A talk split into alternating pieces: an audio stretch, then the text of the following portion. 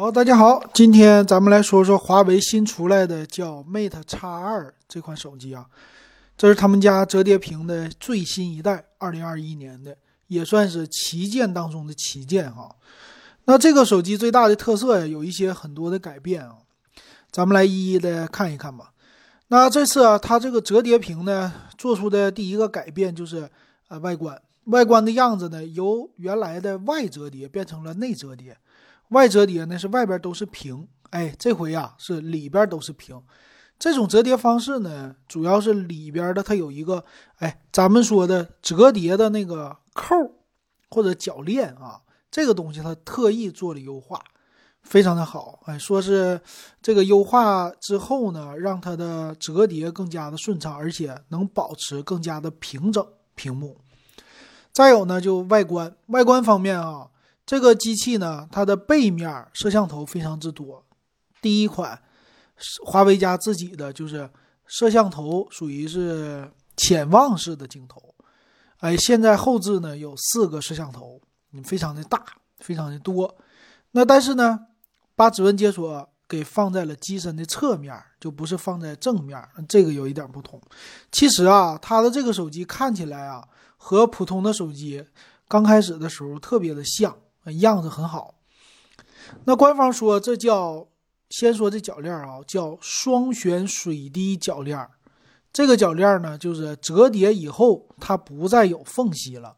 这之前在脚垫那个部分呢，它是稍微的有一个缝隙啊，两个好像凸起似的这个屏幕，这个不好。现在第二代了，已经是纯平的了，这最大的一个特色。再有就是机身上的一个变化。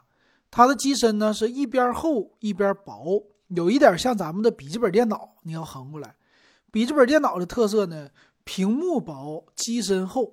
咱们就可以把它这么来想象啊，这个屏幕也是由下到上，逐渐的变薄，挺有意思。所以呢，他说为什么这么设计啊？这个设计的方式呢，好处在于你在单手操作的时候，哎，这个右边它的重量。更加的就是重，就是一边重一边轻，这样是你拿起来更加的舒服。哎，这个反正仁者见仁，智者见智。官方的强调这次的设计还是我觉得挺不错的。那芯片呢，用的是麒麟九千的芯片啊，五纳米制成。现在的麒麟系列芯片并不多了，受到这制约，所以好钢用在刀刃上啊。很多人说的，呃，他们家最好的芯片要给旗舰机用。底下的呢，其他机型啊，就用的一些差一点的芯片了，或者是，呃，天玑系列的了啊。那这个芯片咱不过多的介绍了吧？反正是旗舰级特别牛，二零二零年最牛的，对吧？那再来看这屏幕，屏幕的话有两种啊，一个是外屏，一个是内屏。外屏六点四五英寸，叫 OLED 屏，里边的屏折叠开是八英寸，也就是正宗的双屏手机。那这个屏幕呢，叫双屏都支持九十赫兹的刷新率，哇，这个非常牛啊！双屏就是八英寸的屏也是九十赫兹，这个真是特别的少见啊。那这个折叠的方式好在哪呢？就是机身的外形啊，它保留了普通手机的外观，普通手机正面你正常操作都没问题，哎，背面照相，你这个操作方式和普通手机一样，打开以后又能处理商务信息，比如说。呃，不是看电影啊，应该是什么 Office 啊，呃，处理表格、文档啊，乱七八糟这些东西，并且呢，支持呃双卡双待、五 G 啊，这个通信咱不说了吧。那摄像头，摄像头方面呢，也是非常的牛啊，它拥有的是叫一点二八分之一英寸的 RYYB 的传感器啊，这个传感器他们家算是独有的了啊，这个不同的排列形式。再有呢，支持叫双目变焦，三倍的一个长焦摄像头，还有一百倍的数字变焦和十倍的光学变焦，这就是潜望式镜头厉害的地方。潜望式镜头呢，要放在厚一点的机身上哈。再有一千六百万像素的超广角摄像头，还有一个微距超微距摄像头，二点五厘米。所以拍照的素质呢，给你的也是旗舰机级别的素质。啊，因为花一万多块钱买这种手机的人，必须拍照要够够意思才行哈。那前置的摄像头呢，是一个六千啊一千六百万像素，说错了啊，一千六百万像素的广角自拍镜头，也就是自拍的时候可拍的内容很多。哎，单手拿着这个摄像头呢，在机身的左上角，屏幕左上角的位置啊，算是一个两开孔的。那还有一个孔干嘛用啊？大家猜一猜吧。那整个的机身呢，我觉得它的设计其实偏向于传统。啊，没有说特别的像三星似的那种上下翻盖的，两边翻盖一打开啊，我觉得这个造型应该很多人都可以接受。这机型呢，在折上以后啊，除了厚之外，别的方面真没什么毛病，拿在手里边特别有手感，处理东西也很方便。哎，这个我觉得是这次最大的一个好处了哈。再有，他说支持叫一屏多用。啊，事半功倍。什么一屏多用呢？是可以开多个窗口同时的开，并且呢，你正面反面都可以这么来用。啊，我看了一下，其实这样的屏幕的手机啊，折叠屏啊，其实二零二零年它就不算是什么新鲜事儿了。所以大家对于这种屏幕的介绍可接受程度啊，或者你身边真的有人在用吗？不太多。但是毕竟它是一个旗舰机，我觉得它什么时候能出来，让普通老百姓都用上，这还需要一段时间。因为无论是操作体验呐、机身厚度啊，某些方面啊，还没有达到我们说，哎，特别想要买它的这种的程度，是不是？当然，它有一个很好的、厉害的能力啊，就是炫，拿出去炫富，哎，也不能这么说哈，反正就我有你没有。啊，就 这种的感觉哈，因为今天老金特意截个图放我们群里，我们群友对这个都不感兴趣，为啥？技术很好，但我买不起啊，对不对？呃，我看了他很多的这些操作都非常有意思，啊，里边呢也是有双扬声器啊，扬声器的话就看电影、听歌啥的用比较好哈。再有就是给高端商务人士用的，叫深度加密敏感信息的各种加密的技术，保障你的信息安全。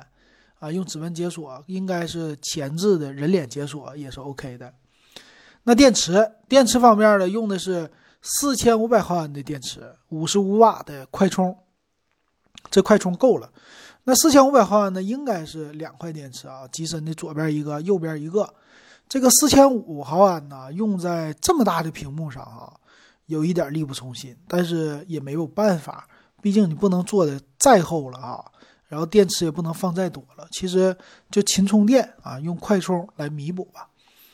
那另外呢，官方它也支持了，就是手机支架给你整一个，所以它支持三 D 啊，不是导航导航的功能啊，这些软件也针对它做了一个修改优化。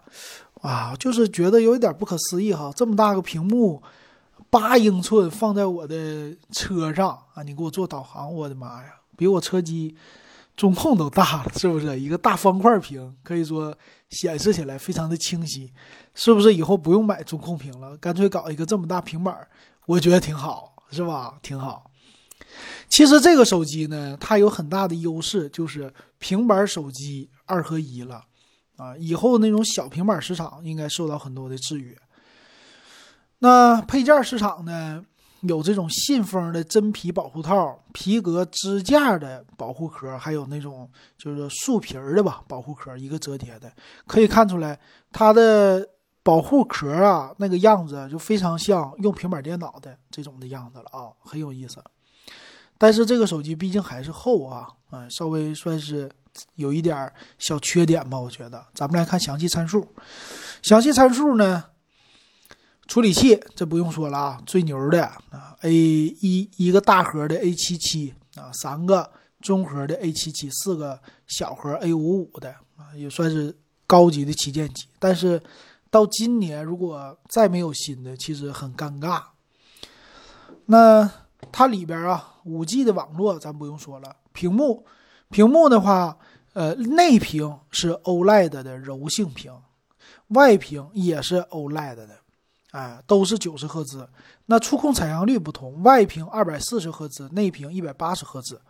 那内屏的分辨率二四八零乘二二零零正宗的啊，类似于方块的哈。外屏二七零零乘幺幺六零，所以这两块屏啊，老金觉得分辨率都非常高，尤其外屏啊，二七零零乘幺幺六零放在一个六点四五英寸，可以说非常的清晰。内屏呢虽然八英寸，但是应该也很好的。我看了它的 PPI 啊，在内屏达到四百一十三，外屏四百五十六，都非常高。那内置了很多传感器啊，陀螺仪啊、气压计啊、重力呀，非常多。那其他还有一个叫激光对焦传感器、色温传感器啊，在拍照方面支持的非常的多。但是呢，它的内存用的是八 G 内存，哎，就没有更高的版本啊。处理器不是存储二百五十六 G 和五百一十二 G 两种，支持 NM 卡的扩展，最大二百五十六个 G。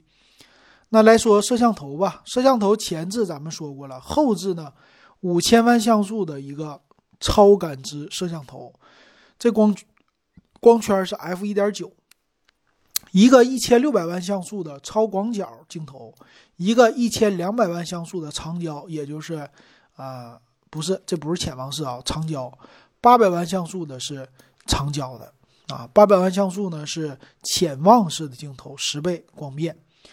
那这几个数字加起来，确实在这方面都是挺牛的了。这四个摄像头啊，一个负责什么超微距，呃，另外一个远啊，还有人像、超广角，这些足够了。那前置一千六百万像素也够用哈。所以这个对于喜欢拍照的，或者说啊拿这个手机出去的人，确实挺好的。我也挺羡慕啊，可惜拿不起。十年以后，老金一定会拥有的。那它支持最新的 WiFi 六的标准，双频的 WiFi，蓝牙五点二最新的技术了。那 OTG 红外遥控，哎，这有意思啊！红外遥控他家支持，哎，以前都是小米家支持，他们家现在也整整这个了，挺好玩的。还有什么呀？支持 NFC 啊，NFC 的模式很多。再有啊，就是电池了，电池四千五百毫安。理论充电时间叫零点八三小时，六八四十八，也就是五十分钟充满电。啊，还有 Type C 的接口，它是耳机接口也是 Type C 的啊，没有别的。双卡槽的设计，呃，整个的它有一个啊，有意思啊，抗指纹，它说叫防指纹膜，其实在内屏上也有一层膜啊，应该这个膜是干嘛的来的？今天我看新闻忘忘了。来看机身的厚度啊，机身厚度的话呢，展开的状态下最薄的地方四点四毫米，也就是呃它慢慢薄的那个地方，屏幕一边儿，那厚的地方呢八点二毫米，其实挺薄的了。所以展开的话，这个机机器拿在手里，你会觉得很薄啊，很轻薄，捏在手里这么一个小平板的感觉。然后折上的话就厚了。十三点六毫米到十四点七毫米，重量二百九十五克，啊，六两了啊，半斤多。所以这个女士拿起来呀，单手拿费劲啊，单手天天这么举着，举个半斤多的砖头挺累的。所以展开的状态下非常的好。售价，售价呢现在有两个版本，一个是八加二五六，一个是八加五幺二。八加二五六一万七千九百九十九。那八加五幺二一万八千九百九十九，一千块钱差了二百五十六 G 容量，那都买这么贵手机了，你还差一千块钱干嘛呀？对不对？一八九九九就一万九的完事儿了。然后你可以买一个叫碎屏服务宝，多少钱呢？一年两千两百九十九。所以这个屏幕真是贵啊！手机可能说，呃，你说这手机卖的贵不贵？我觉得价格看起来贵，但是这个屏幕。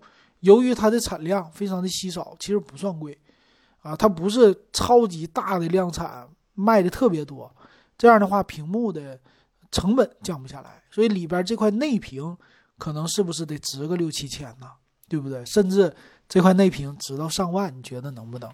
那这个碎屏保真贵呀，两千三百块钱买个碎屏保，这就像什么手机当中的保时捷，都不是劳斯莱斯啊，这个保时捷。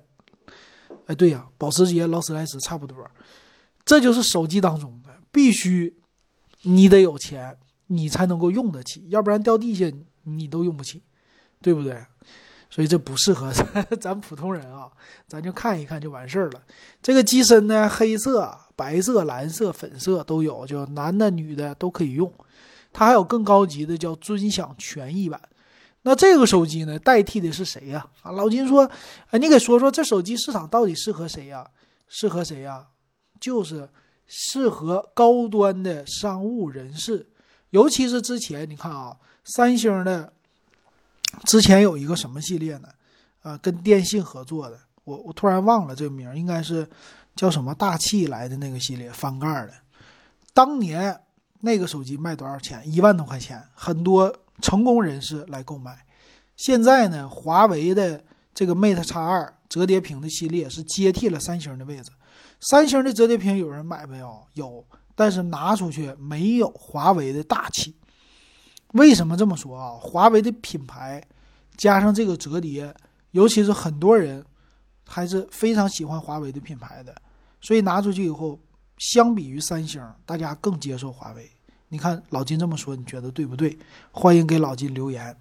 行，今天这个手机咱就点评在这儿啊，欣赏到这儿，大家有机会可以去实体店去摸一摸，毕竟过一段时间它就有实体的呃售售货了，去旗舰店基本上都能看到，咱们就好好的摸一摸，玩一玩，然后过过瘾就完事儿了。老金等有机会也去给大家拍一拍。行，今天咱们就说到这儿，感谢大家收听还有收看。